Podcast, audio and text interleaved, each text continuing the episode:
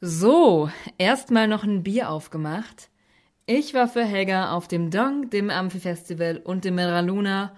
Und Leute, das war ein echt genialer Sommer. Ja, Mensch, die wundervolle Atmosphäre. Man ist hier mitten auf einem Berg im Nirgendwo. Wie mir eben schon gesagt wurde, man ist irgendwie zu Hause, aber doch im Nirgendwo, weit weg und doch da, wo man sein will.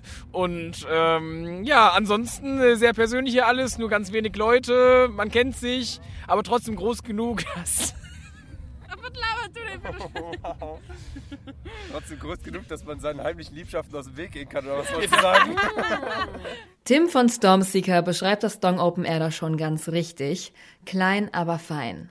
Eine Band zu verpassen ist quasi unmöglich, man hört sie nämlich sowieso überall. Und für Partystimmung ist ebenso an jeder Ecke gesorgt.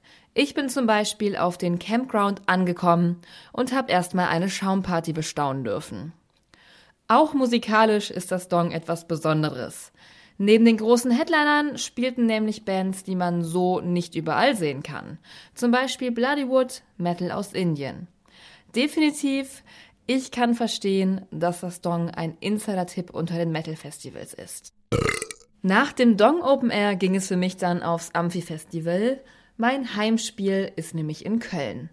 Und gerade weil es mein Heimspiel ist, war ich am Samstag schon mal direkt zu spät dort und habe Samstags Traum verpasst. Wenigstens konnten mich Hosiko darüber trösten. Gut, dass die auf der Mainstage gespielt haben. Am Abend haben nämlich auch Solitary Experiments, die ich echt gern sehen wollte, auf der Theaterstage gespielt.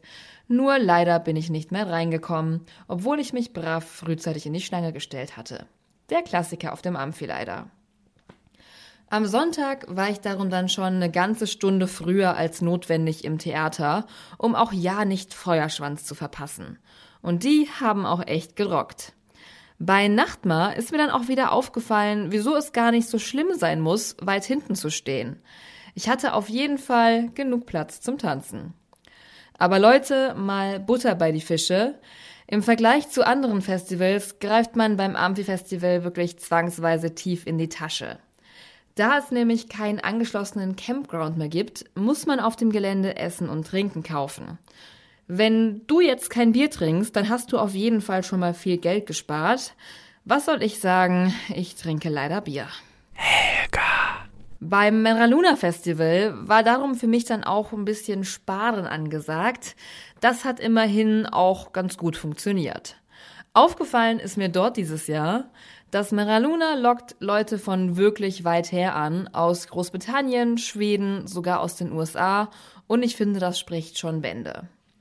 Schwierig war es allerdings, seine neu gewonnenen internationalen Freunde auch wiederzufinden, hatte man sie einmal verloren. Denn das Handynetz auf dem Flugplatz Hildesheim ist komplett zusammengebrochen. Dafür hat das Maraluna mit den üblichen schönen Dingen gelockt. Einen hübschen Mittelaltermarkt mit Zuber gab es, eine Geisterbahn und Modenschauen. Und eine Neuerung, ein Stylingzelt. So konnte jeder Grufti und Jepp natürlich auch ich stolz der Eitelkeit frönen. Wirklich ziemlich praktisch, muss ich sagen. Das emotionalste Konzert des Festivals war für mich auf jeden Fall das letzte. Wien V-Nation haben wirklich für ein romantisches Lichtermeer gesorgt. Helga. Helga. Helga. Mein Fazit dieser Festivalsaison.